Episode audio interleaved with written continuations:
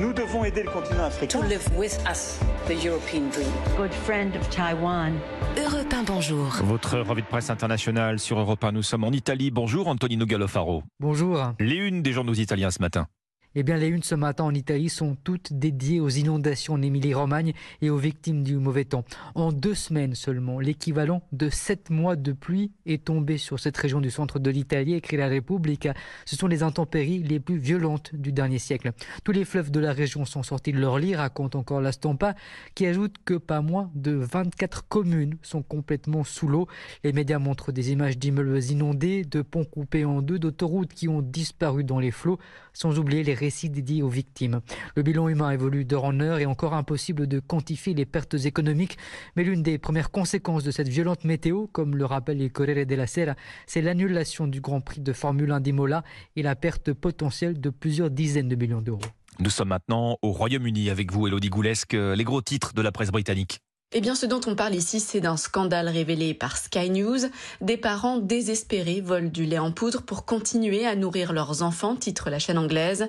En cause des prix ayant trop augmenté, rendant le lait pour enfants inabordable pour certains. The Independent recueille le témoignage d'une famille qui est passée à l'acte.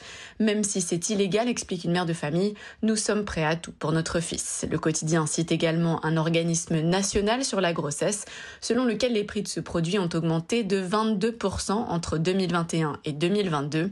Alors le Premier ministre Rishi Sunak a réagi à cette enquête de Sky News. Il affirme être conscient des défis imposés par la crise du coût de la vie et a réitéré les mesures de son gouvernement pour y faire face, notamment concernant les factures d'énergie. Nous sommes enfin au Mexique avec vous, Gwendolina Duval, à la une des journaux du pays ce matin. Le choc après la violente agression à la machette de trois touristes argentins sur une plage de la côte pacifique. L'un d'entre eux, âgé de 23 ans, est décédé des suites de ses blessures à l'hôpital de Mexico, explique TVSTK. Il souffrait d'une profonde entaille à la tête et avait perdu beaucoup de sang. Les trois jeunes, deux hommes et une femme, étaient en vacances quand un Mexicain les a brutalement attaqués. L'auteur des faits a été arrêté et placé en prison préventive, précise l'Universal. Les motifs de l'agression ne sont pas encore connus.